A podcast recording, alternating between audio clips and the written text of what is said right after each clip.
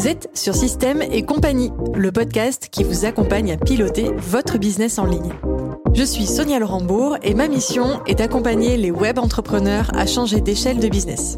Ici, vous découvrirez des conseils, des concepts et des réflexions pour reprendre le contrôle sur votre temps et votre activité et structurer et développer votre business en ligne. Bonne écoute Bienvenue sur ce nouvel épisode. Je vous retrouve aujourd'hui pour un épisode full valeur. J'ai demandé à Guillaume, notre expert gestion de projet et management, de nous développer les concepts clés concernant la gestion de projet et le management. Alors, comme d'habitude dans ces épisodes concept, accrochez bien vos ceintures et pourquoi pas prenez un carnet de notes. Vous allez le voir, nous avons aussi beaucoup parlé de business management au sens large. En effet, Guillaume et moi avons sensiblement le même profil, donc nous n'avons pas pu nous en empêcher. Après cet épisode, vous aurez la vision claire d'un projet. Nous avons décortiqué pour vous l'anatomie d'un projet de A à Z.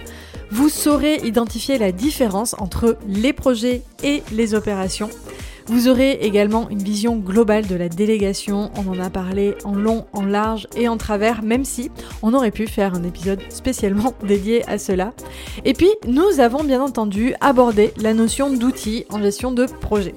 Je vous souhaite une très bonne écoute. Hello Guillaume, comment vas-tu? Toujours au top, je te dirais la même chose à chaque fois. oui, oui, on est sur le même enregistrement, mais les gens nous écoutent à des moments différés, donc euh, on se salue. Euh, écoute, je suis ravie de te retrouver sur, euh, sur cet épisode où on va parler concept. Donc, l'idée ici, c'est que j'ai relevé quatre concepts clés, selon moi, en gestion de projet management. Et l'idée, c'est que tu nous détailles un petit peu ça. Est-ce que tu es prêt? Allez. Let's go. Alors, premier concept, anatomie d'un projet. Est-ce qu'on peut ouvrir le patient et aller décortiquer un petit peu ce qu'il y a dedans? Parce qu'on parle de projet, gérer un projet, ouais, je fais un projet. Mais en fait, c'est quoi un projet concrètement? Ok. Alors déjà, un projet, euh, souvent on confond le... Enfin, on va, confondre ce qu'on veut faire et la façon de le faire. C'est-à-dire que mmh pour moi, un projet, c'est que derrière, il y a un objectif et le projet, c'est la façon d'atteindre l'objectif. Ok. pour, pour, moi, c'est une erreur fondamentale de se dire, euh, monter, par exemple, faire un tunnel de vente, c'est pas un objectif. C'est au service d'une croissance de vente. Donc euh, le projet va être, enfin l'ambition ça va être la croissance de vente et en fait dedans il y aura des étapes projet, y compris un tunnel. Donc euh, déjà pour moi il faut bien séparer les deux. Acter du coup que bah, l'objectif est le bon au bon moment, donc ça prioriser, on en a beaucoup parlé, j'en viens pas dessus. Oui. et ensuite pour moi un projet c'est avant tout un cahier des charges et un périmètre clair des intervenants du projet. C'est qui fait quoi, quand, comment, avec quel délai, et on acte les dates avec tout le monde de façon, et ensuite on pilote des dates en exécution. Euh, donc pour moi, c'est vraiment ça un projet. Euh, et d'ailleurs, du coup, c'est marrant, euh, je ne vais pas rentrer dans les trucs type diagramme de Gantt et toutes ces choses-là, mhm. mais en fait, on peut modéliser le projet et se rendre compte de où vont être les points, les goulots d'étranglement, tu vois. se dire attention, finalement ton chemin critique il est là, donc ça veut dire que sur telle, telle et telle étape, si tu prends un retard, ça veut dire que ton projet global est en retard parce que tu ne pourras pas le rattraper. Donc euh, ça, pour moi, c'est hyper important. Un projet, c'est un cahier des charges et surtout, ce sont des moyens. C'est-à-dire qu'on on, euh, je ne dis pas que les projets à partir de rien, ça n'existe pas. déjà, il n'y a jamais rien, il y a au moins du temps de travail. Oui. Et, euh, et en fait, un projet, c'est bien, mais un projet, c'est aussi bah, qu'est-ce qu'il faut mettre, euh, qu'est-ce qu'il faut activer comme moyen, comme levier pour que ce projet voit le jour? Donc, de la finance, de la compétence, des outils, bah, tout ça, ça se relie à l'argent, en fait. Hein. Oui. parce qu'une compétence, ça s'achète, ça se loue, des outils, ça s'achète, ça se loue, du temps, ça s'achète, ça se loue. Donc, pour moi, clairement, on part là-dessus, c'est une ambition, un cahier des charges qui est clair, un déroulé qui est aussi clair que possible et qu'ensuite les intervenants vont venir documenter, euh, un budget, donc euh, des moyens au sens large, et ensuite c'est acter le livrable. C'est-à-dire euh, qu'est-ce qui va être livré, pourquoi, comment, mm. et souvent ne pas, ne pas sous-estimer la documentation du livrable.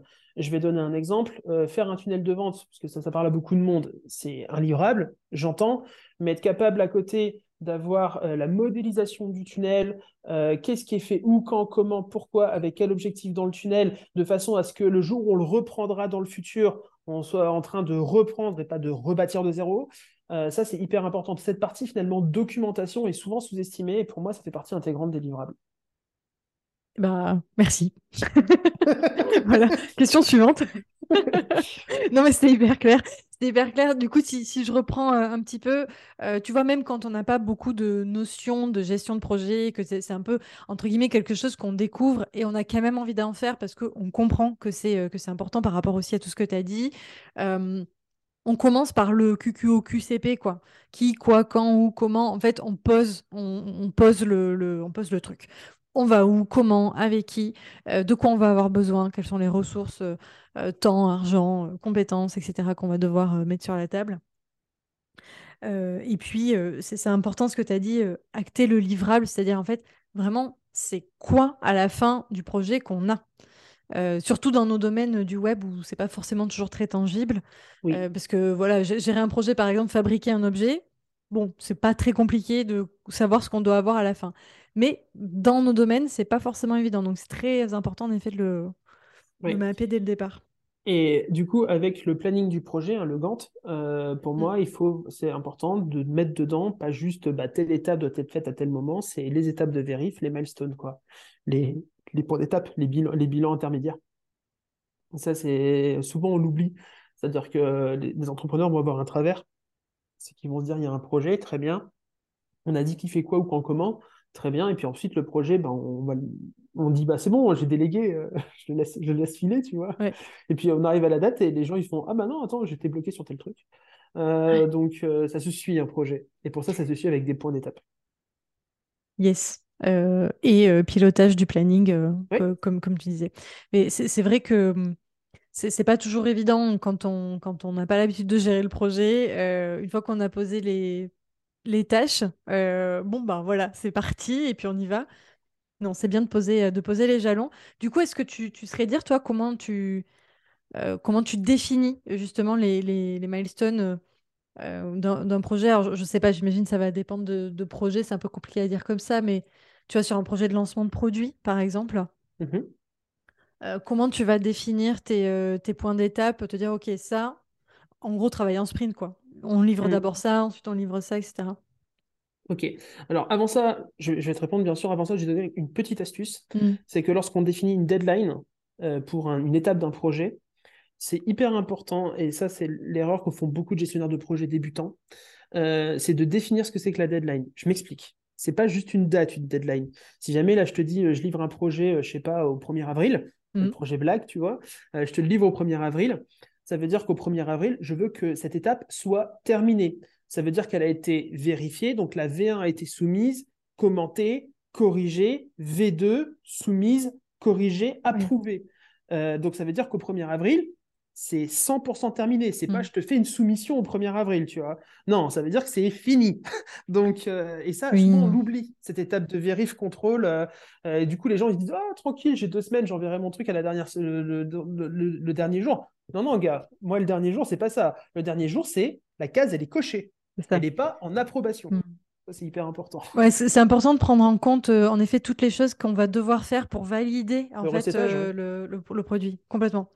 Et du, coup, tu me parlais en off précédemment de la partie avant-projet et de son importance. Est-ce que tu peux nous, euh, nous la définir un peu? Parce qu'on parle beaucoup du projet en soi. Ok. L'avant-projet, euh, bah, effectivement, c'est euh, et puis on, vient sur ta question qui était du coup la définition du projet. Mm. C'est euh, déjà est-ce que le projet a du sens, est-ce que j'ai les moyens, etc. Tout ça, on en a parlé. Et donc en fait, c'est ok, l'objectif il est clair.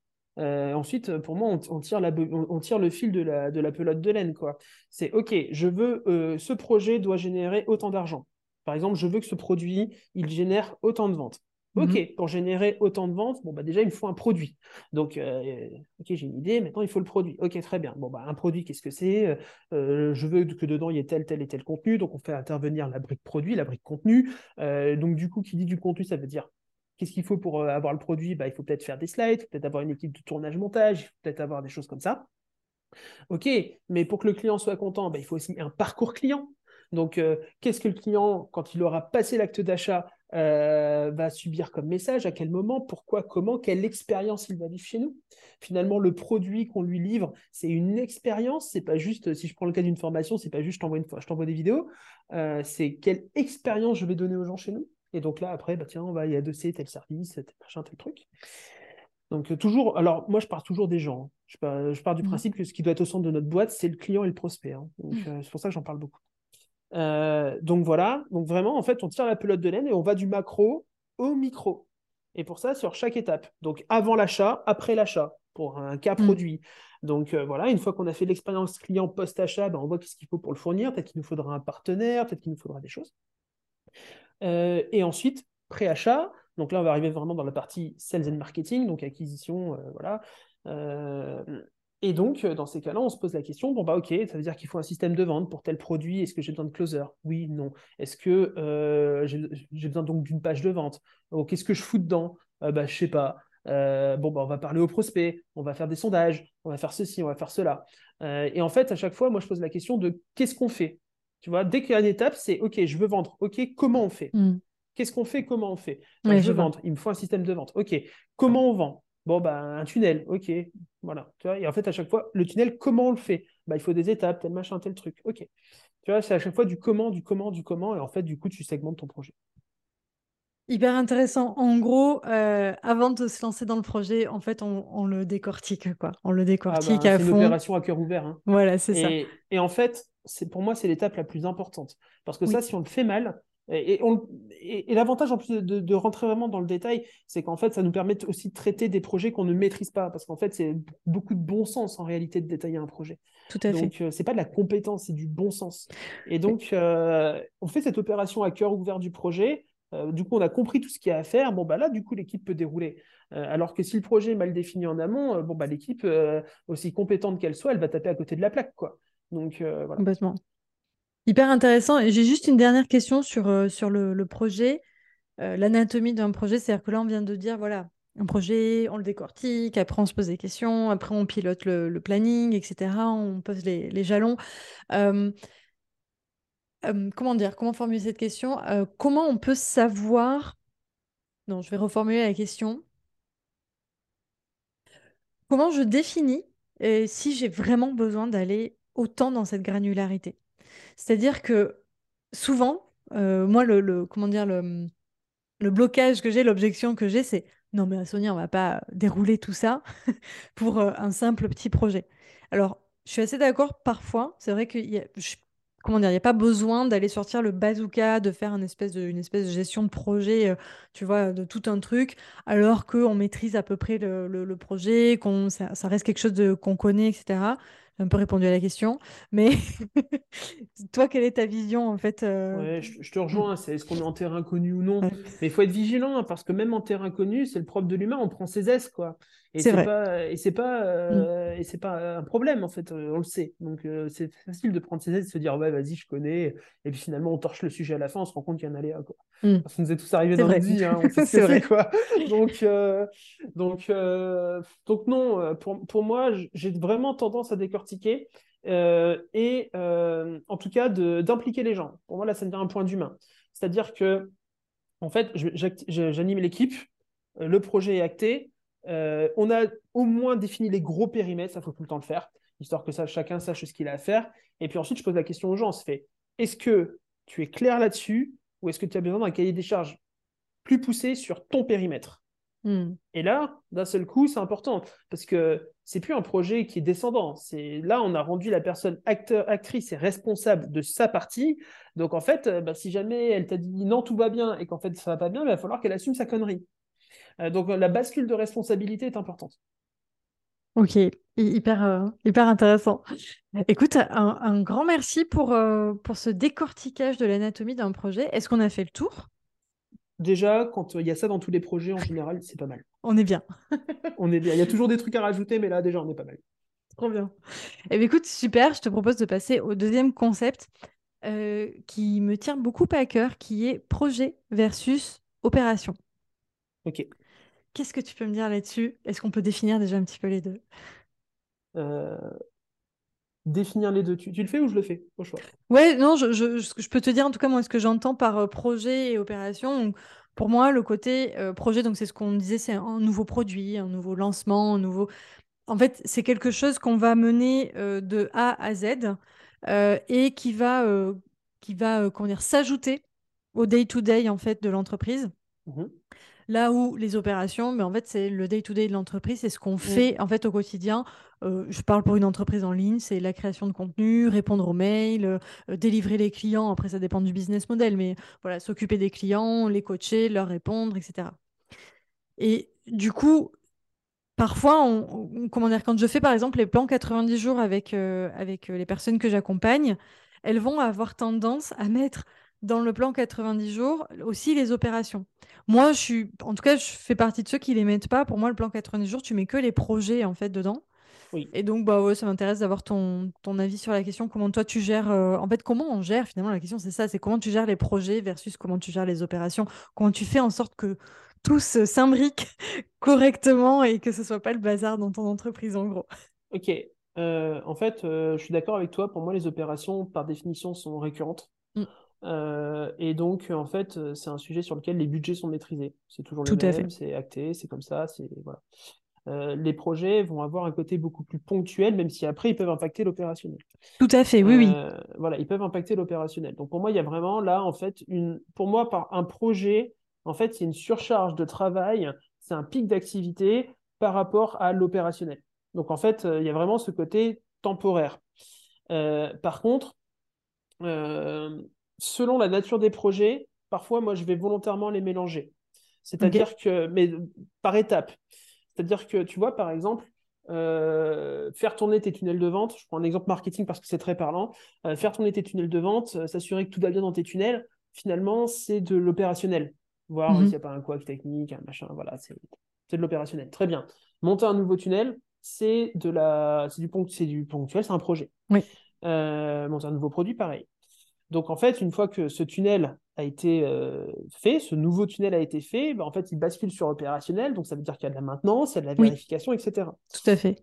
Il faut aussi, important, définir où se terminera le projet par rapport à ce nouveau tunnel. Pour moi, c'est un défaut de beaucoup d'entrepreneurs, c'est on a, on, a on a fini le nouveau tunnel, c'est terminé. Non, c'est faux. Euh, parce qu'après, les projets, euh, moi, ça, pour le coup, je le mets dans l'opérationnel. C'est-à-dire que je prévois systématiquement du temps de travail dans les équipes pour être itératif sur des briques de la boîte. C'est-à-dire qu'il y en a certains qui vont monter un tunnel, par exemple, et qui vont itérer sur le tunnel, etc. Et donc, ils, vont considérer ça comme étant un projet qui, par définition, a une fin, euh, parce que c'est un projet. Mm. Moi, tout le process itératif, euh, en gros, ça tourne. Euh, après, tout le process itératif, tant que ça tourne au minimum, moi je l'inclus dans l'opérationnel. C'est-à-dire qu'on a des revues des métriques qui sont hyper régulières. Et ensuite, euh, on va se dire, bah tiens, mon goulot d'étranglement dans la boîte, bah, finalement, c'était devenu ce tunnel de l'ancien projet. Donc en fait, je pars du principe que rien n'est jamais fini. Et, donc, le, le process itératif, moi, je le mets dans l'opérationnel. Et je débloque du temps dans les équipes pour ça. Ok, hyper clair et hyper intéressant euh, de, de, le découper comme ça, oui. En effet, c'est pas. Euh, enfin, comment dire Dans l'opérationnel, tu as une partie entre guillemets projet qui en tout cas. C'est du micro-projet. la, partie itérative qui en fait, euh, je, dirais, ouais, c'est monitorer finalement, euh, monitorer le, le, bah, ce qui se passe, quoi, complètement. Et, d'ailleurs, ça, c'est des choses qui peuvent être pilotées bah, soit euh, par euh, la partie euh, plus direction, entre guillemets, donc intégration, directeur marketing, ce genre de mmh. profil, mais ça peut aussi, on peut aussi donner des responsabilités à, des personnes plus sur l'opérationnel, hein, qui sont directement dans le, dans le, cœur du sujet. Quoi. Oui, complètement. complètement. mais ça, pour moi, c'est vraiment important. C'est quand on a des sujets qui ne sont pas blanc-noir, mm. Bon, bah, par exemple, euh, euh, quand tu refais intégralement un système de facturation, bon, a priori, si tes factures sont émises correctement, c'est que ton projet il est terminé. Ok, jusque-là, tout va bien. Oui. Mais quand on a des projets comme ça qui ont un résultat qui, est, qui peut être nuancé, avec des taux de conversion, des métriques qui évoluent, des choses un peu comme ça, très souvent ça va être lié au commerce ou au SAV, je trouve. en fait, moi je pense que les projets, ont une fin, mais il faut vraiment pas partir du principe que comme on l'a fait une fois, c'est une brique qu'on oublie intégralement dans l'entreprise parce qu'elle est considérée comme actée en fait. Hmm. Non, ça, je pense que c'est une erreur qu'ont beaucoup d'entrepreneurs, c'est bah, le projet, on l'a fait. Ouais, mais non. ouais, mais non. à un moment, ta boîte, elle vit, en fait. C'est pas Elle n'est pas figée dans le marbre, ta boîte. Complètement. tiens, une chose que j'ai pas prévue dans les concepts, mais je, pense que c'est intéressant de mmh l'aborder, la question des post-mortem slash boucle de feedback aussi. je veux bien que tu nous parles un petit peu de ça. Alors, juste point de définition, pour toi, post-mortem, c'est C'est, on va dire, le, le, feedback qu'on fait à la fin d'un projet pour bah, savoir comment s'est passé le projet, quels ont été les points d'accrochage, qu'est-ce qui a réussi, pas réussi, qu'est-ce qu'on aurait dû faire, etc. Ok. en fait, pour moi, c'est... J'en fais assez peu. Ok. C'est-à-dire que je fais du débrief avec les équipes. Oui. Mais en fait, moi, je pense que les feedbacks sont des feedbacks qui sont donnés relativement rapidement. Euh, je pense que c'est ces feedbacks-là qui ont de la valeur. Donc, euh, euh, vu que, quand, en tout cas, sur les projets sur lesquels moi je suis impliqué, souvent ils, ont une certaine taille. Il y a dans tous les cas des points d'étape réguliers. Oui. Et donc, en fait, les feedbacks sont faits à ce moment-là. Moi, j'aime pas trop les feedbacks vraiment fin de projet. Ou alors, ce sera plutôt un débrief de moi avec l'entrepreneur euh, en mode comment est-ce qu'on gérera la prochaine fois? Mais ça, c'est à nous de prendre nos responsabilités. Les débriefs avec les équipes, pour moi, c'est, le but, c'est pas de siloter. C'est juste qu'en fait, les feedbacks sont donnés au fil de l'eau parce que sinon, on perd du temps en fait. Donc, euh, je suis pas un grand fan. Pour moi, ça, a plus de sens quand on va commencer à avoir des grosses équipes projets, c'est-à-dire qu'en fait, tu vas avoir non pas euh, une personne par-ci par-là, tu auras des services. et ça, c'est des choses que j'ai fait dans des... quand je travaillais en boîte côté, où là, effectivement, tu as les débriefs de fin de projet. Euh, mais euh, je trouve que sur des petites équipes où en fait les lignes de communication sont hyper directes, je trouve ça un peu trop. J'ai un peu l'impression d'écraser une mouche avec un, avec un rouleau compresseur. Tu vois ce que je veux dire? Ouais. En, vrai, je comprends parce que euh, parfois, sur certains projets, je fais des post-mortem et je me rends compte que c'est pas forcément euh, nécessaire, en effet, d'aller euh, autant dans cette granularité pour, euh, pour mm. aller comprendre ce qui s'est passé, pas bien passé, pas bien passé. mais par contre, il y a quelque chose que tu as dit et qui pour moi est hyper important, c'est dans tous les cas, à la fin, avec l'entrepreneur ou le ou les responsables, en tout cas, d'aller vraiment débriefer, comprendre qu'est-ce qui, a, qu'est-ce qui a réussi, pas réussi. Et c'est aussi souvent, moi, je trouve quelque chose qui manque c'est de se questionner sur, euh, enfin, de vraiment aller chercher, comprendre la réussite. Parce que souvent, on, va essayer de comprendre ce qui n'a pas marché. Par exemple, j'en sais rien, j'ai un lancement, le lancement a échoué. Donc, euh, je vais comprendre, je vais chercher, je vais regarder les chiffres, euh, conversion, tout ce que tu veux, show, no show, etc. Et du coup, je vais dire, ah ouais, ok, c'est pour ça, on a eu un mauvais taux de, de machin, de rétention, tout ce que tu veux. et en fait, on prend pas souvent le temps, je trouve, de comprendre aussi qu'est-ce qui a fonctionné quand c'est en fait quand c'est un beau projet qui a réussi où on a même souvent dépassé mmh. les objectifs. On a oh c'est génial et, en fait on se pose pas dessus. Donc c'est pour ça que je, pour moi cette partie quand même un peu post-mortem. Euh, ouais, alors moi là par contre j'aime bien, c'est parce que ça permet du coup euh, bah, d'itérer sur ce qui fonctionne et du coup de. Et ça, d'ailleurs c'est source d'hypercroissance. Hein. C'est euh, en fait l'hypercroissance c'est rarement la nouveauté en fait, c'est refaire ce qui a fonctionné. Tout à et fait. De le faire encore mmh. mieux ou de le faire plus fréquemment ou de le faire avec moins de temps, moins de moyens, etc. C'est ça. Donc oui, ça je suis d'accord. Top. Ok, et eh bien écoute, concept number three, les outils. Parce que oui, on en a un tout petit peu parlé euh, dans les défis. Je ne pouvais pas faire un épisode, euh, c'est un peu ce que je dis à chacun de mes invités. Je sais que les outils, c'est rarement le, le, point clé, c'est un petit peu ce qui vient en dernier, c'est un petit peu, entre guillemets, on s'en fiche un peu de l'outil. Le tout, c'est d'avoir plutôt la bonne méthode. Euh, mais je ne pouvais pas faire un épisode de gestion de projet sans, sans parler d'outils. Euh, bah, écoute, je te laisse 100% libre, tu vois, je te, te guide pas tes réponses. Si je te dis outils, tu me dis. ouais, j'utilise assez peu d'outils. J'en ai un, mais j'utilise assez peu. Et d'ailleurs, je pense que vouloir mettre des outils en place trop tôt est un travers et que c'est une excuse à ne pas avancer vraiment les projets. Euh, ah ouais, mais il manque tel outil. Ok. Non, à un moment, il faut, faut, arrêter de déconner, les gars. On est trois dans l'équipe, t'as pas besoin d'outils. Hein. Euh, donc voilà, euh, moi, c'est vraiment quand on commence à avoir plusieurs projets en parallèle avec euh, des équipes, euh, quand on commence à avoir 5-6 intervenants, ouais. Je vois. Moi, moi j'ai des projets, j'ai des projets, franchement, le suivi de projet, c'est de s'envoyer des messages Slack, quoi. Donc pourquoi? Parce qu'en fait, on est tellement peu nombreux que en fait, ça suffit. je suis pas fan de l'outil pour l'outil. En plus, ça coûte de l'argent. Donc, non, mais à un moment, on va se dire, ouais, c'est 10 balles, mais bon, quand, des, quand des outils à 10 balles, tu en accumules 20, ben, à un moment, ça fait 200 balles par mois, c'est 2400 euros par an. C'est ça. Bon, hein. ça va vite. Donc, donc voilà. Alors moi, je suis pas un grand fan des outils. Je pense qu'il faut les mettre au bon moment. Euh, il y a deux outils que j'aime bien. Euh, moi, j'aime bien Monday. Monday qui va euh, qui a quand même un petit travers. Moi, j'aime bien visualiser, visualiser les chemins critiques dans mes projets, diagrammes de Gantt, tous ces trucs-là. Je trouve que Monday, la visualisation est pas ouf. D'accord. Mais Monday est quand même hyper simple, hyper intuitif. Pour moi, un outil doit être simple. Euh, c'est un outil compliqué. Euh, c'est chiant. C'est chiant. Euh, mm. et, surtout, le problème des outils compliqués, c'est que personne ne les remplit avec plaisir. déjà que remplir, remplir du reporting, c'est quand même hyper casse-couille. donc, non, mais ça n'a pas de valeur ajoutée en soi. C'est pas de la création de valeur de remplir mm. du reporting. C'est pas le moment plaisant. Et donc, il manquerait plus que ce soit compliqué. Et du coup, les gens vont le prendre par-dessus la jambe. Mm. Donc, pour moi, les outils doivent être simples. Monday, c'est relativement simple. On définit les tâches. Euh, il y a des dates, et on peut, on peut nommer les personnes, on peut se balancer de l'info, euh, ça marche bien. Monday marche bien, euh, Asana marche bien aussi. Moi j'aime bien Asana. tant qu'à choisir les deux, je trouve Asana plus simple en prise en main. Donc moi ça me va. Mais ouais, globalement j'ai assez peu d'outils. par contre, j'ai des mauvaises pratiques des outils que je peux donner. Ouais. C'est quand on utilise des outils de, gestion de projet comme Asana ou Monday, c'est hyper important de faire figurer les documents euh, d'étapes dans ces outils-là et pas dans des canaux de communication. Aujourd'hui, il y a un vrai problème dans les outils qu'on utilise pour le projet, c'est qu'on part du principe qu'on a mis un message sur Slack à quelqu'un, donc c'est forcément qu'il l'a lu, qu'il l'a vu, qu'il l'a intégré, euh, qu'il l'a, enfin, qui, on va lui envoyer un doc et on part du principe, bah, le doc, je te l'ai envoyé, quoi. C'est comme quand on envoie des docs aux gens par email. Non, non, non, mm. moment, il faut arrêter de déconner. Il faut centraliser l'info. Tout à fait. Euh, il faut centraliser l'info. Donc, euh, bon, on peut se parler, il hein, n'y a pas de problème. Par contre, les, points d'étape, les comptes rendus, tout ça, ça doit être documenté dans l'outil de gestion de projet, pas sur un Slack euh, où en fait on va se perdre parce qu'on a oublié d'épingler le machin et puis voilà quoi.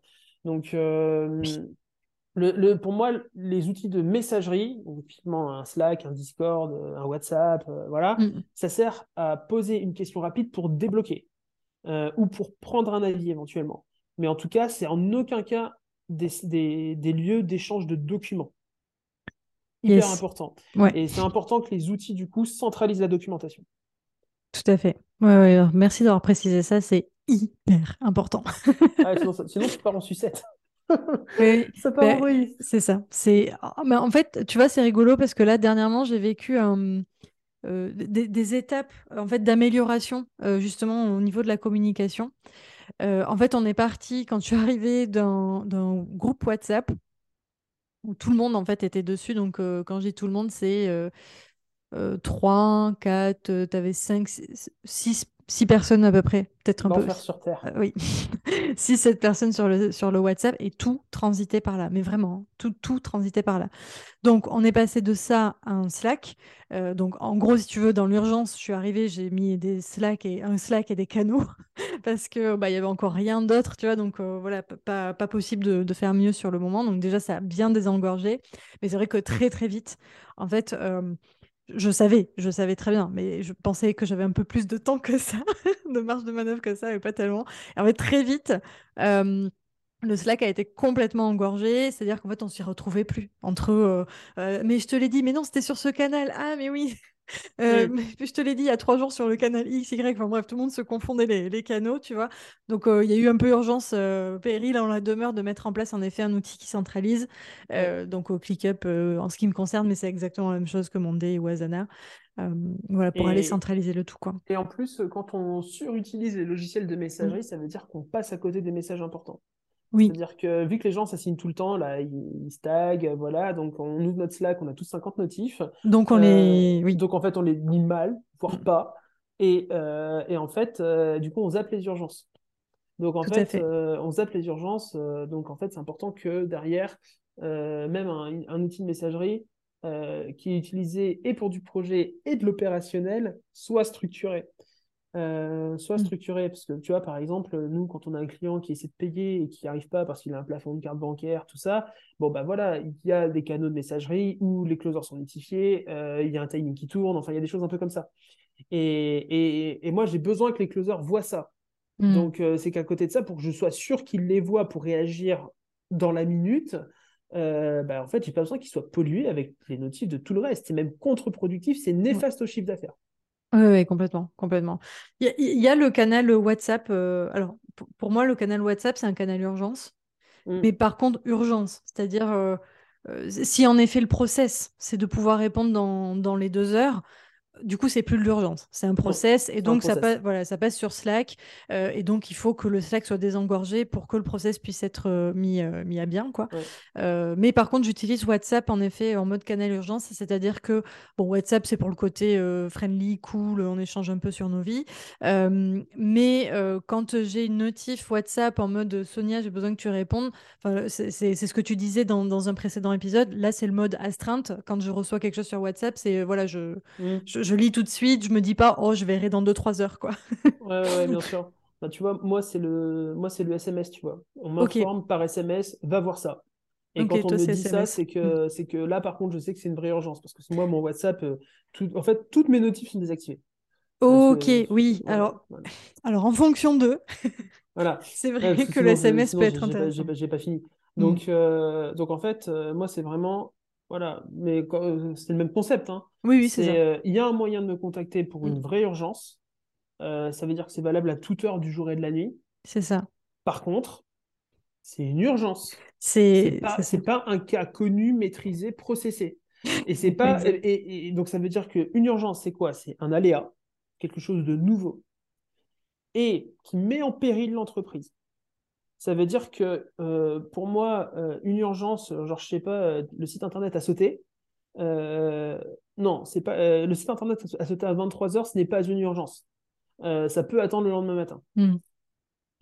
Oui, ça c'est intéressant de définir aussi un petit peu euh, quelles sont, Ouais. euh, quelles sont les urgences et euh, comment façon, tu les gères. la relation fluide vient de la clarté. Mm, tout à fait. Ok, bon, les outils, euh, très bien.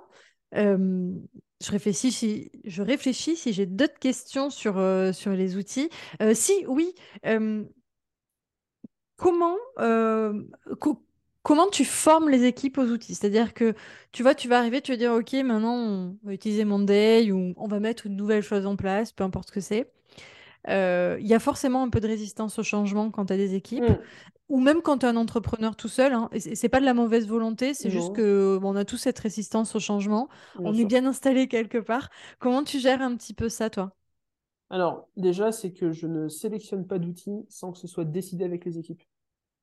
C'est-à-dire que, voilà, écoutez, moi, moi direction, j'ai besoin de monter en clarté là-dessus. Ce sera aussi utile parce que, parce que, parce que, j'ai bien compris que ça va vous faire chier de remplir du reporting. Euh, je vous rassure, on a tous autre chose à foutre. Euh, moi, j'ai pas envie de vous payer à cliquer dans des cases, parce que je pense que ça, vous- je suis désolé, vous êtes bons et compétents, donc vous êtes trop cher pour ça. Euh, donc, euh, non, mais c'est vrai, à un moment, il faut, faut dire les choses. Et, et donc, en fait, voilà, j'ai besoin d'une petite gestion de projet. Est-ce qu'il y en a certains avec lesquels vous avez l'habitude de travailler? Pourquoi? Comment? Donc, en fait, déjà, je les rends partie prenante dans le choix de l'outil. C'est déjà un premier, une première étape de- d'engagement. Et puis ensuite, quand on leur présente l'outil, ça c'est un point de communication, euh, je leur montre qu'on a fait la chasse aux étapes superflues. Parce que souvent, les gens ont peur du reporting pour le reporting et ils ont bien raison parce que c'est un vrai défaut. Hmm. Donc euh, voilà, donc on donne beaucoup de sens autour de ça. Et puis en fait, euh, très souvent, la première fois qu'on fait le- les reporting et, et les suivis de projet, c'est qu'en fait, on, on va les remplir ensemble. C'est-à-dire que, tu vois, les, premières milestones du projet, bah, ça va être, bah, tenez, euh, soyez prêts, sachez où est-ce que vous en êtes, et puis en fait, on va mettre ensemble euh, les outils de suivi euh, à jour. Et puis, euh, donc, par exemple, Monday, euh, euh, bah voilà, euh, lundi, 10h, on point d'étape du projet. Bon, bah tiens, on reprend les étapes une à une, machin, est-ce que tu es à l'heure? Euh, Oui, non, est-ce que tu as, tu as un frein? Oui, non, etc., etc. Et en fait, c'est moi qui le fais presque avec eux, ils me dictent quoi faire. Et puis, on le fait une fois, deux fois, trois fois, et puis à un moment, je leur dis, bon, bah écoutez, euh, gagnons du temps, euh, faites-le avant. Et puis, c'est comme ça que je leur donne l'habitude. Trop bien. Ok. Ouais, en gros, euh, résistance au changement, on le gère en, en, en faisant avec euh, Bah oui. la, la personne concernée, quoi. En gros, c'est c'est c'est elle qui le fait quelque part. ça me parle beaucoup, tu vois, quand des fois je fais des accompagnements plus coaching, je mets des gros guillemets parce que c'est pas du coaching, mais tu vois, dans l'idée, j'ai une première séance avec la personne pour en fait lui livrer à la fin de cette séance, enfin quelques jours après la séance, je lui livre son plan d'action. Ok, en gros, tu dois faire quoi pour structurer ta boîte? Petit 1, petit 2, petit 3, c'est entre guillemets aussi simple que ça. Sauf qu'avant de lui sortir son petit 1, petit 2, petit 3, je lui fais vraiment définir ses objectifs. Et en fait, je réinvente pas la roue, c'est juste que je le reformule de manière plus opérationnelle et actionnable. Mais le plan d'action ne sont rien d'autre que les objectifs qu'elle a, qu'elle a mmh fixés. Et donc, au, final, bah, il n'y a pas de souci à passer à l'action parce que du coup, c'était de toute façon ce qu'elle avait en tête. Mais ça, cette capacité à reformuler, c'est mmh. vraiment une partie qui est très importante, très sous-estimée dans ce qu'on fait. Parce que nous, on va le reformuler dans un vocabulaire qui est clair, intelligible et sans euh, quiproquo possible auprès des experts métiers. Oui. Euh, parce que l'entrepreneur, parfois, il a un truc en tête, mais comme c'est pas son expertise, et c'est OK, euh, en fait, il va le formuler d'une façon qui va lui paraître tellement évidente. Par contre, il va utiliser des mots, c'est pas les bons, des choses comme ça, et nous, on, travaille avec lui tous les jours, donc on comprend. par contre, les, les, équipes qui sont vraiment dans l'expertise métier, euh, non, ça c'est une vraie friction, une vraie douleur pour elle. Hmm. Donc cette capacité à reformuler, un, apporte de la clarté, et deux, permet aussi de mettre le doigt sur les zones problématiques pour euh, justement aller un petit peu plus loin quand c'est nécessaire. C'est hyper important la reformulation. Hyper clair, hyper clair, merci beaucoup. Et il nous reste euh, le quatrième concept. dont on parle en fait depuis, depuis le départ, qui est déléguer la gestion de projet. Euh, en gros, déléguer un petit peu la partie intégration. Mhm. Euh, bonne ou mauvaise idée? À quel moment c'est intéressant de le faire? Euh, Pour quelle typologie d'entrepreneur? Mhm. Voilà, tu as la parole. Vous avez 4 heures. non, 10 minutes. Ah, c'est un sujet qui est très vaste. Moi, je trouve que déléguer la gestion de projet n'a pas de sens dans les, dans les petites équipes. Moi, pour moi, quand on commence à avoir euh, quand on a une équipe de 12, 13, 14 personnes, je trouve que les périmètres sont tellement diversifiés euh, que en fait, euh, ça n'a pas trop de sens. Pour moi, ça commence à avoir du sens de nommer des, ce qu'on appelle des chefs de projet. À partir du moment où on va commencer à démultiplier les postes. C'est-à-dire qu'on va avoir plusieurs personnes au marketing, hmm. plusieurs personnes sur tel ou tel sujet. Parce qu'en fait, demain, je dis j'ai un sujet de SAV et j'ai une personne au SAV, bon, ça paraît assez évident que c'est son rôle et qu'elle va prendre le lead dessus. Euh, par contre, euh, si jamais j'ai euh, deux personnes au SAV parce que j'ai besoin, et que, ou deux ou trois, peu importe, et qu'il y a un projet à mener, là, par contre, il faut affecter un chef de projet. Parce que là, il y a un sujet de gouvernance. il y a un sujet de gouvernance, et puis après, on ne peut pas à l'abri des relations humaines. Ah, pourquoi c'est machin? Pourquoi, pourquoi machin me donne des ordres? Machin, etc. Donc, non, mais voilà, c'est bon, quoi. on n'est pas à la maternelle, mais la relation humaine est possible, les frictions humaines sont possibles. Donc euh, pour moi, c'est là où on commence à déléguer de la gestion de projet. Euh, c'est quand on commence à avoir des postes qui vont être en doublon à cause de la charge. Euh, ou qu'on va avoir des postes qui vont être extrêmement proches, en tout cas qui vont être intimement liés, même s'ils sont segmentés. Par exemple, j'ai eu le cas par le passé. moi, quand j'ai totalement structuré une équipe marketing, bah, j'ai d'abord finalement recruté le chef de projet marketing, c'était salarié pour le coup, qui du coup pilotait le freelance, euh, le freelance en ads, le freelance en SEO, euh, le freelance en tunnel, etc. Et ensuite, euh, donc cette personne finalement chapeautait la brique marketing. Parce qu'on a, on a aussi un, point quand même qui est hyper vigilant, c'est que quand on est dans des, petites boîtes, globalement, la petite boîte, c'est un râteau. C'est-à-dire qu'on va avoir une équipe de direction et puis ensuite la ligne de reporting est directe. Seulement, on a tous euh, un moment où on ne peut pas en prendre plus. Euh, moi, par exemple, je le sais, euh, aujourd'hui, ma limite va être d'environ une dizaine de personnes. Et toutes ne seront pas dans les projets, certaines seront opérationnelles. Au-delà de 10 personnes, je sais que d'un seul coup, je vais commencer à avoir une surcharge dans ma tête et que donc, du coup, je vais commencer à oublier des choses, etc. etc. Et là, du coup, vient le moment finalement de rajouter des leaders, en fait. Euh, des, leaders euh, métiers. Ok, c'est intéressant ce que tu dis. Euh, ça, me fait, Cédric Watine, donc outil du manager, on, en parlait en off. Il y a un podcast, il y a un épisode de podcast avec lui pour ceux qui veulent aller l'écouter sur Système et compagnie. Lui parle de cellules à peu près de 8 personnes. Hmm. C'est-à-dire qu'au-delà de 8, en effet, tu, tu, tu, recrées une nouvelle cellule en fait d'à peu près 8 personnes. Tu vois, tu, parles de 10, ça me paraît assez cohérent. oui, vrai, en fait, c'est propre à chacun. Oui, et oui. Puis, et puis là, j'ai dit 10, mais je vais l'ajuster. C'est-à-dire que c'est-à-dire que, mm. bon, voilà, si jamais euh, dans mes 10 personnes, euh, j'ai 10 personnes qui demandent beaucoup d'attention, euh, j'implose. par contre, si jamais sur les 10 personnes, j'en ai une partie où ça roule mm. tout seul, parce que voilà, l'équipe, on l'a constituée au fur et à mesure, l'autonomie est montée au fur et à mesure, oui, je peux en prendre plus. voilà. Donc, ça, ça, se, ça, se, dose, quoi. Ça dépend aussi du degré d'opérationnel et d'autonomie des équipes. Mais, ouais. Moi, souvent, d'ailleurs, je trouve que c'est aussi un, point de frustration, c'est-à-dire qu'en fait, euh, quand les entrepreneurs de TPE, TPE, petites boîtes, euh, commencent à devoir recruter ce qu'on appelle du management intermédiaire, mhm. euh, en fait, ils vont dire Ah, mais c'est bizarre, enfin ça me gêne. je vais mettre de l'argent sur des postes qui sont en fait pas productifs en soi. Oui. Et, ça, ça inquiète.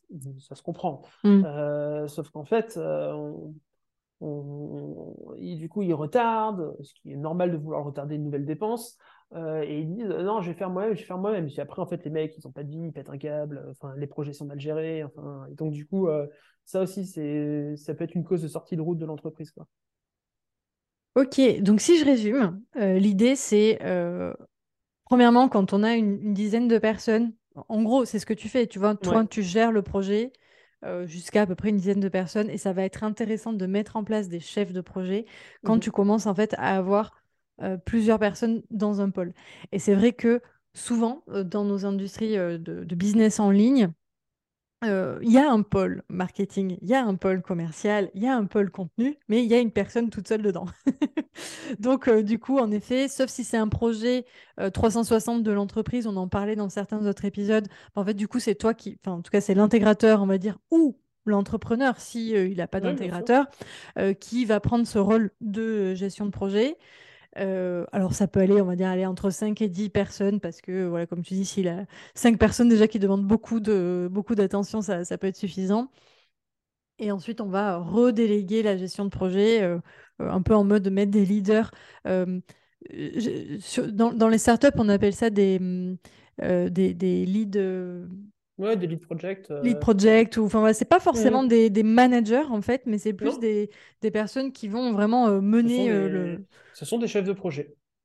C'est-à-dire que ce sont des gens qui vont avoir un, un, management non pas hiérarchique, a fortiori quand on est des boîtes de freelance, mais ce sont des gens qui vont faire du management opérationnel. Exactement. Tout à fait. Et d'ailleurs, Justement, euh, je veux bien que tu, tu vois, ça fait partie des concepts que je n'ai pas notés, mais euh, il nous reste un tout petit peu de temps. Euh, management hiérarchique versus opérationnel. Et toi, quelle place tu prends en tant qu'intégrateur, justement Je ne sais pas pour toi, mais je sais que pour moi, mhm. c'est une vraie question, tu vois, en tant que directrice d'opération slash intégratrice. à quel moment je fais du management opérationnel? À quel moment? Et est-ce que je fais du management hiérarchique? Alors déjà, on n'a pas de hiérarchie hein, officiellement quand on travaille avec des freelances. On est d'accord que c'est du vocabulaire. on est d'accord. Euh, alors, moi, je pars du principe que euh, mon job, c'est de débloquer les gens. Donc, euh, pourquoi? Parce que si jamais ils sont là, c'est qu'ils sont meilleurs que moi. moi, ma force, en, gros, eux, ils connaissent tout sur rien, c'est-à-dire qu'ils vont tout connaître sur un périmètre très restreint. Moi, je connais rien sur tout. Je vais avoir des connaissances moyennes, mais sur énormément de sujets. J'aime beaucoup cette en gros, façon eux, de ils sont experts. Moi, je suis transverse. Oui, c'est ça. Donc, euh, moi, mon job, c'est finalement un job de facilitateur. Mm-hmm. C'est d'être capable de me dire, OK, l'entreprise veut aller là. Moi, c'est le facilitateur. En, gros, je vais, je vais même reformuler ça. Moi, je me trouve beaucoup plus comme un intégrateur business. C'est-à-dire que pour moi, mon rôle est de doper le business. Mm et euh, du coup d'être facilitant pour ceux qui vont exécuter la vision business. Donc, euh, pour moi, on bâtit la vision, on bâtit l'ambition de l'entreprise avec l'entrepreneur, et charge à moi de faire en sorte que euh, l'exécution pour les experts métiers soit la plus facile possible. Donc, moi, je me place beaucoup plus finalement dans une posture de support dans une posture de coach, voire même dans une posture de je donne du sens, je donne de la vision, j'explique pourquoi on va là, pourquoi c'est, quels sont nous les challenges qu'on a identifiés, même s'il y en a sûrement d'autres. Bref, je, je, suis là pour donner beaucoup de sens et vraiment euh, retirer les grains de sable des rouages. Euh, pour, sinon, si ce n'est pas le cas, ça veut dire que l'équipe n'est pas autonome. Et dans ces cas-là, soit c'est un problème de recrutement, soit ça veut dire qu'on a accepté de prendre des gens qui sont un peu moins capés, un peu moins chers, mais du coup un peu moins autonomes pour y donner du temps. Euh, moi, aujourd'hui, quand on travaille avec des freelances, euh, j'ai tendance à préférer des profils plutôt seniors. Parce que je pense que la formation des collaborateurs, c'est des choses qui sont très bien. Je pense que c'est important. Mais moi, ça me frustre quand on forme un, collaborateur et qu'il part du jour au lendemain, ce qui est possible avec un freelance. Hmm. Euh, alors qu'en général, un salarié, je vais passer du temps à le former et je le fais avec plaisir, mais je sais que derrière, il ne va pas partir en, six mois. Euh, et aujourd'hui, malheureusement, il y a des freelances, ben, tu bosses avec eux six mois, donc le temps de les onboarder, etc. Il y a toujours un onboarding, mais le temps de les faire monter en compétences, hmm. je trouve ça un peu gâché. Donc, j'ai on a, on a du mal parfois, on ne pense pas à chiffrer ce coût d'opportunité du temps dédié à l'accompagnement pour la montée en compétences. Euh, c'est pour ça que lorsque je travaille avec des freelances, je prends que des gens qui ont quand même une certaine seniorité. Euh, pourquoi? Parce qu'en général, si on le fait, c'est qu'on peut se le permettre. Euh, et qu'en général, on, gagne en simplicité, donc les projets vont plus vite, et en fait, du coup, la boîte grandit plus vite. Donc voilà, c'est pour ça, par exemple, que euh, je digresse un peu, mais c'est pas très grave, je manage très peu mes commerciaux. Euh, pourquoi? Parce que là, j'ai une équipe de commercial en ce moment. Euh, bon, les gars, ils ont, ils ont 10 ans de closing dans les pattes, quoi. Ils sont indépendants. Hmm. Donc, en fait, les gars, j'ai pas besoin de traquer leurs chiffres. Ils le font suffisamment pour eux pour être capable de piloter leur taux de closing, etc. Quoi. Donc, j'ai des débriefs avec eux. Est-ce que... Mais ça va être des débriefs beaucoup plus pour épauler ça va être voilà, est-ce qu'on a eu des profils nouveaux sur les prospects, les clients? Est-ce qu'il y a une objection? Que vous avez du mal à lever euh, je, les, je, les, connais, leur taux de closing. Là, aujourd'hui, avec mes closers, je n'ai pas parlé avec eux de taux de closing depuis plus de six mois. Vraiment. Ben, Je n'en ai vraiment pas parlé. Pourquoi? Parce qu'en fait, on a recruté des seniors qui, par définition, sont autonomes. En plus, eux, ça impacte directement leur rémunération. Donc, euh, donc, en fait, euh, super, quoi. Super. c'est intéressant ce que tu dis. Du coup, si, si je résume un petit peu, le, le, côté Enfin, tu, tu, vois là, typiquement, tu as, vraiment explicité le côté management hiérarchique euh, mmh versus opérationnel. C'est-à-dire que toi, en tant qu'intégrateur, ou euh, on peut parler aussi de, l'entrepreneur, hein, ça peut être son rôle, euh, il a le tableau de pilotage, le tableau de monitoring qui s'allume, justement, qui, qui bip, quoi. Attention, là, il y a un problème. Et donc, quand tu vas voir cette problématique-là, ben, tu vas avoir tendance à aller voir redescendre en fait au niveau des équipes. Et donc là, en fait, tu es plus sur du management opérationnel. Mm. Qu'est-ce qui se passe? Euh, Comment ça se fait que ça s'est allumé en rouge chez moi, en gros euh, Ou alors, toutes les semaines, tous les mois, tu vas vérifier euh, le moniteur, etc. Mm. le management hiérarchique, en quelque sorte, c'est vrai qu'en vrai, on parle plutôt de coaching, d'accompagnement, de facilitation. c'est plus discuter avec l'équipe, est-ce qu'ils sont bien? Est-ce qu'ils ont tout ce qu'il faut pour travailler? Est-ce qu'ils sont en surcharge ou pas? Est-ce qu'il faut recruter quelqu'un d'autre? Comment ils se sentent? Est-ce qu'ils ont des problématiques de conversion, de ci, de ça? Mais en fait, ils monitorent eux-mêmes et en fait, nous, on voit jamais le, le, tableau s'afficher en rouge parce qu'en fait, ils sont proactifs là-dessus et, mmh. euh, voilà, en gros, c'est un peu ça la différence entre les deux, quoi. Ouais, ouais c'est ça. Et puis, euh, puis moi, je pense globalement que les gens, plus on les rend responsables, plus c'est valorisant pour eux. Mm. Euh, d'ailleurs, on peut aussi les objectiver hein, là-dessus. Euh, euh, et, donc, en fait, plus ils sont responsables, plus c'est con, hein, mais plus ça nous vide la tête, on peut donner du temps au sujet qui compte vraiment, quoi. Donc, et ça, ça a de la valeur. Ça, ça, a énormément de valeur. Moi, je pense que le, management hiérarchique est souvent même presque paternaliste qu'on a pu voir euh, dans des, souvent euh, les, TPE, PME familiales. Euh, je suis un peu cliché, mais je mm. pense qu'on sait tous ce que c'est. où tu vas avoir une posture d'un manager qui donne des ordres. Alors pour moi, ça peut être une logique de productivité et de cadencement du travail dans certaines usines, etc., mm. où on a du travail à la chaîne, mm. voilà, ok. Mais là, dans notre contexte, a priori, on n'est pas trop là-dedans, quoi. Donc, euh, voilà. Et en fortiori, quand on bosse avec des freelances, il faut quand même savoir qu'ils sont plutôt réfractaires à ça. Hein. C'est pour ça qu'ils sont freelance, quoi. Donc euh, là, euh, j'ai presque envie de dire, l'avis de l'entrepreneur ne compte pas. Parce qu'à un moment, si l'entrepreneur, c'est sa posture d'être vraiment presque autoritaire, en fait, l'entrepreneur, il a beau être bon ou pas bon, il ne trouvera pas d'équipe stable. Et même s'il a mm. envie de ça, il ne trouvera pas. Donc, c'est ceux qui accepteront de bosser avec lui, c'est soit les nazes, soit les gens qui vont l'allumer comme de fou sur le tarif, quoi. Et donc, mm. ça veut dire que ça nuit à l'entreprise. Donc, euh, pour moi, un management hiérarchique dans le mauvais sens du terme, mm. c'est un vrai fardeau pour une entreprise. En tout cas, des entreprises telles qu'on en parle aujourd'hui. Oui, oui, hyper intéressant et je, suis contente que tu rappelles, on, l'a dit à quelques reprises pendant nos échanges, ce côté de ne pas oublier que les freelances qui travaillent avec euh, nous sont des freelances. Et d'ailleurs, euh, les intégrateurs qui travaillent avec euh, les entrepreneurs sont des freelances aussi. Enfin, pas toujours, mais parfois c'est un rôle qui est internalisé. mais, dans tous les cas, quand on bosse avec des freelances, on bosse avec des entrepreneurs en quelque sorte. C'est une forme de discussion entre pairs en réalité. Hein. C'est ça. C'est ça. Et comme tu dis, on recrute quelqu'un parce qu'il est meilleur que nous. Et donc, en fait, c'est presque pas du recrutement. Enfin, d'ailleurs, c'est presque une erreur que de parler de recrutement. C'est plus trouver un collaborateur, un partenaire de travail. Mmh. Euh, alors oui, il y a une euh, la, seule relation entre guillemets euh, descendante, mais même pas, parce qu'en fait c'est un échange, quoi. C'est-à-dire que il y en a un qui donne de l'argent contre un service, donc c'est il n'y mmh. a, même pas de hiérarchie à ce niveau-là et c'est vrai qu'on a, on a alors parfois tendance à l'oublier, enfin certains entrepreneurs peuvent avoir tendance à, l'oublier.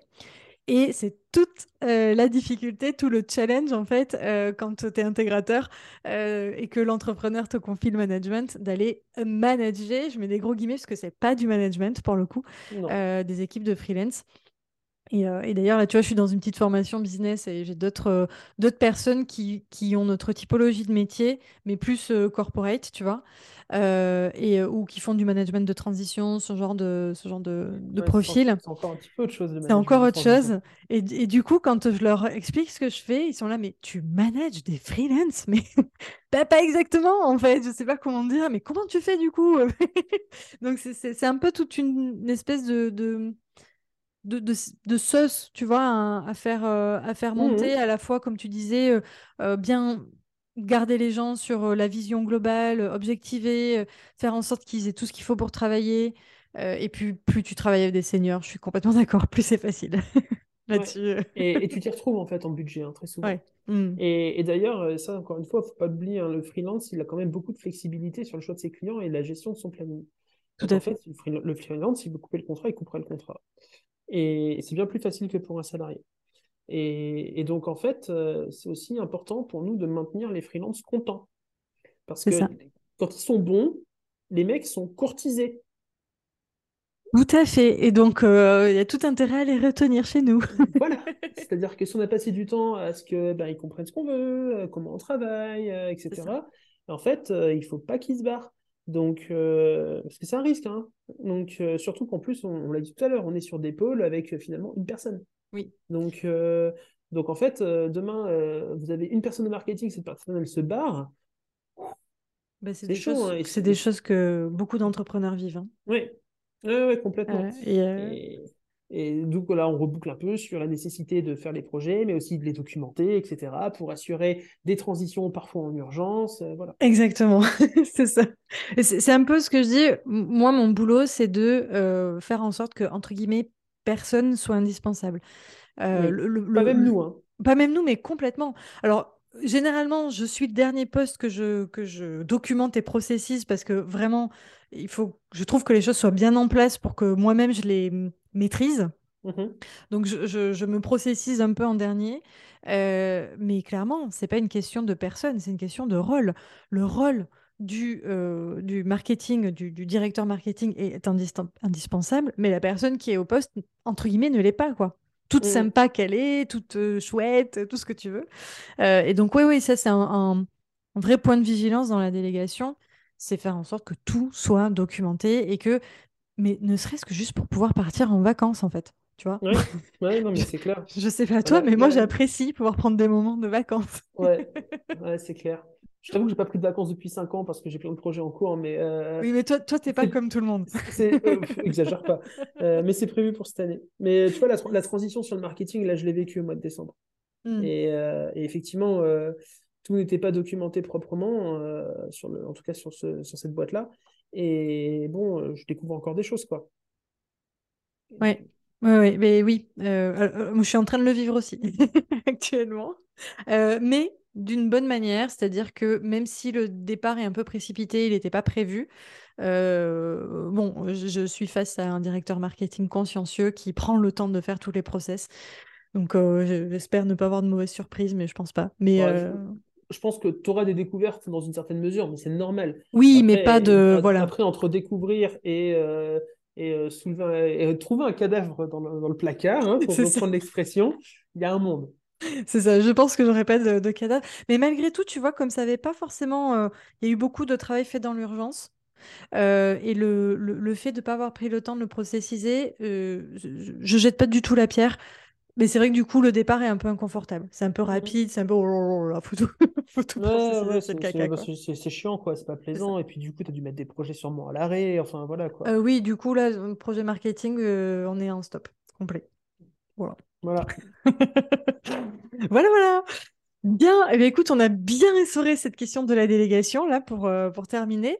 Euh, mais, mais c'est un point important, on pourrait faire euh, tout un épisode dessus. un immense merci Guillaume pour, pour ta participation, bah, pour ton temps, pour tes conseils, hyper précieux. Et puis bah, écoute, je te dis à une prochaine fois et je te souhaite une belle journée. Ciao. À bientôt, ciao. Merci d'avoir écouté l'épisode jusqu'à la fin. Si vous l'avez apprécié, n'hésitez pas à le partager autour de vous et à vous abonner. Vous pouvez soutenir le podcast en laissant un avis sur Apple Podcast ou Spotify. Quant à moi, je vous souhaite une merveilleuse journée et je vous dis à très vite dans le prochain épisode.